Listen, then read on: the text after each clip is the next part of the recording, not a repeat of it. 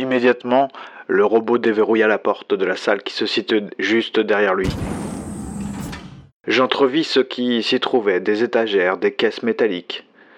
Je ne savais pas exactement ce dont j'avais besoin, mais je devais me remplir les poches, parce que le voyage allait être très long. Le robot, euh, appelons-le James désormais, entra d'abord.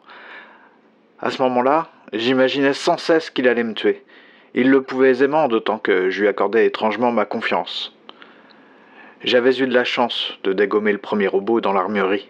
Une partie de moi savait que James était au courant, mais je ne voulais, ou d'ailleurs je ne pouvais pas comprendre ce que un robot allait lui-même comprendre de la situation. Un robot, c'est censé être logique et pourtant, c'est moins facile à comprendre qu'un homme.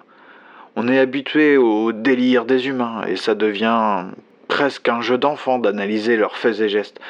J'en sais quelque chose. James, tu penses que nous sommes en sécurité maintenant? Depuis mon activation, je ne vois rien d'anormal. Cet endroit présente sans doute un intérêt archéologique immense. Pensez donc, des robots, une base humaine probablement antique, des armes qui ne sont dans aucun musée. Je pourrais devenir célèbre. Mon expédition n'a hélas rien d'officiel.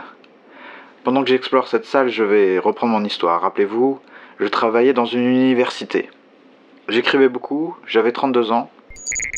Je me voyais vieux et jeune à la fois.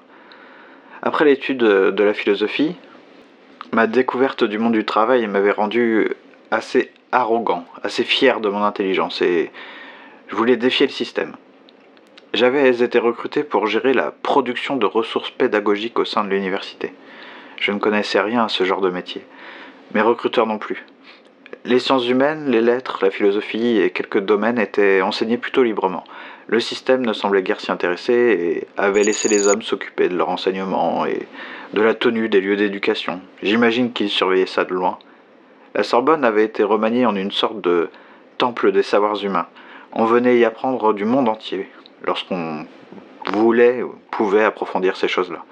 Mais quoique les hommes fussent libres de les apprendre d'ailleurs, je peux vous dire qu'ils n'étaient pas nombreux à venir en cours. Le savoir n'intéresse personne. J'ai habité dans le district Alésia, dans le sud-ouest du centre de Paris. Dans l'Antiquité, c'était le 14e arrondissement de Paris. Une inscription le rappelait à un carrefour. De l'architecture initiale, il ne restait plus rien. On appelait haussmanien euh, des immeubles assez anciens pour nous, mais seuls quelques symboles pouvaient faire penser à ce que l'on pouvait euh, voir, admirer dans les livres d'histoire ou dans les musées. Presque chaque soir, je me rendais en tramway jusqu'au district Batignolles. À la ceinture de ce district, en surplomb des zones périphériques, c'est là qu'on pouvait voir les ruines laissées par les désastres du passé. Le système n'avait soit pas encore de projet, soit laissait ce désert en témoignage des erreurs humaines, comme pour lui rappeler sa nature imbécile et violente. Il n'y avait aucun moyen de s'y rendre. C'était là, comme derrière une vitrine, en contrebas, visible de quelques promontoires, desquels des couples, des parents avec leurs enfants, et des dépressifs s'installaient pour l'ambiance, la leçon ou la résolution.